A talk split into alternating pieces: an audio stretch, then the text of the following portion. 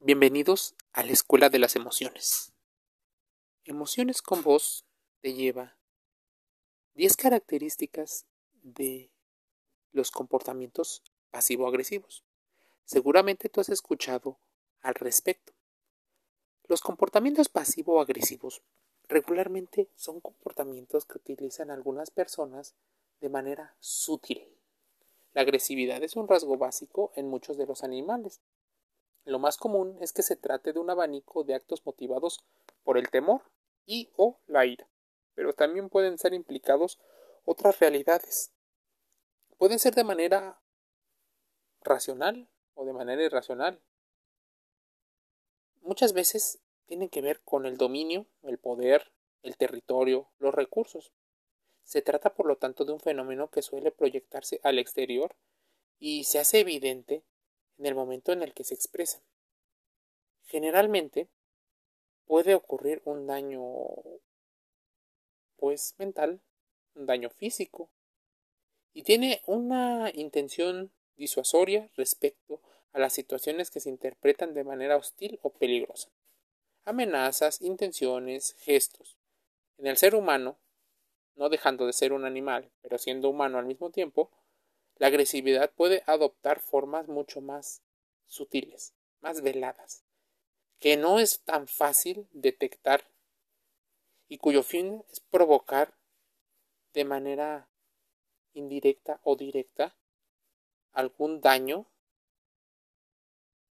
En estos casos hablamos de comportamientos pasivo-agresivos, un fenómeno que hace uso de nuestras destrezas y habilidades cognitivas para velar actos sociales sutiles cuyas consecuencias inciden dolorosamente sobre la vida emocional de una persona.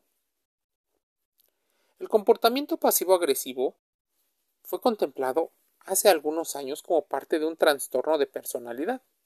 Se excluyó para evitar posibles sobrediagnósticos que parecían precipitar, pero sí está considerado como una psicopatología de la personalidad. Se trata de conductas de naturaleza muchas veces no verbal y aunque en ocasiones se puede adoptar el peso de las palabras explícitas, lo más común es que se utilicen máscaras para buscar esta frágil verdad. Así incluso, los pasivo-agresivos son silenciosos, pueden expresar un filo agudo y devenir el arma para herir de manera afectiva, incluso de manera muy efectiva. Muchas de estas lesiones suelen ocurrir, pero es difícil comprobarlo. Por ello, muchas de las personas que cometen algunos delitos suelen utilizar este tipo de comportamientos para manipular y obtener beneficios sin dejar una evidencia clara, pero buscamos el comportamiento pasivo-agresivo, pues no inspira a este a la resolución de los conflictos, todo lo contrario, pone a alguien en una manera débil. Es la expresión ambigua de las emociones y la producción de algún agravio silencioso. No obstante, consideremos que puede llegar incluso a ser patológico y muchas personas lo utilizan solo para sus beneficios. Te decía de los comportamientos. Resistencia pasiva y ambigüedad. El pasivo agresivo normalmente utiliza esa resistencia pasiva. En un supuesto la persona mostraría un total acuerdo con aquello que le sugieren, pero después empieza a cambiar poco a poco. Puede obviar la correspondiente responsabilidad o proceder de un modo deliberadamente torpe. ¿Te das cuenta de lo que estoy diciendo?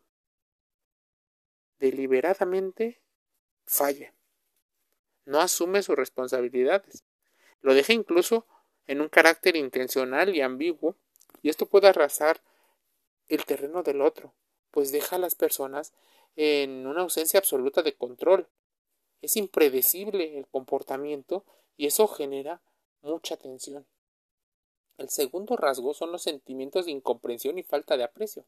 Constantemente las personas que tienen situaciones pasivo-agresivas suelen hacer afirmaciones constantemente de ser incomprendidas por los demás.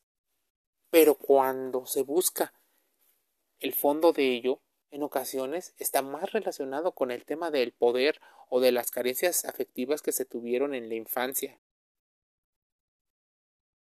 Palabras muchísimas. No caeremos en estos ejemplos, pero seguramente tendrás que buscarlo y contrastar esa información. Mucha gente menciona que la osquedad es la característica central de las personas pasivo-agresivas.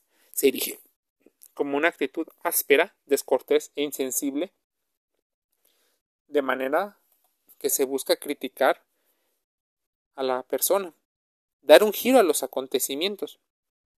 A medida que se convive con las personas pasivo-agresivas, sobre todo si la proximidad empezó durante la niñez, es muy probable que se vea reducida ante la capacidad de interactuar de forma asertiva con otros.